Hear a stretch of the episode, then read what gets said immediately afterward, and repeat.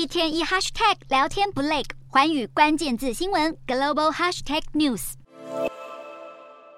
中国在国内外日益强势的作为，已经被全球好几国列为划时代挑战。德国政府当地时间十三号公布史上首份中国战略，这份篇幅长达六十四页的文件，多处抨击中国，力挺台湾，将是未来德国发展对中关系的政策蓝图。文件首先指出，德国将继续奉行一中政策，维持与中国的外交关系，但也警告企业减少对中国的依赖。接着，文件提及中国一系列人权侵犯和贸易胁迫，并点出中国对台湾的威胁、对维吾尔族迫害。还拒绝谴责俄罗斯入侵乌克兰，都加剧了德方对中方的不信任。在对北京霸权主义表达担忧后，全篇中国战略还有十多处提及台湾。德方有意扩大与台湾在各领域的合作，并承诺支持台湾参与国际组织。文件强调，台海是全球经济生命线，对区域内外的和平稳定至关重要。德国将致力缓和局势。德国呼吁欧洲团结抗中之际，英国国会情报暨安全委员会也发布中国报告，以更强硬的措辞剑指中国。英方不。仅把中国政经影响力称为严峻挑战，还警告北京已对自由民主体系构成生存威胁。报告指出，中国成为国际强权的企图心已经逾越界限，深入英国经济每一个领域。中国试图对各领域决策者发挥影响力，并透过秘密和公开手段谋取智慧财产。报告发布后，英国首相苏纳克也声明力挺，警告中国只要挑战英国国家利益，英方势必采取行动回应。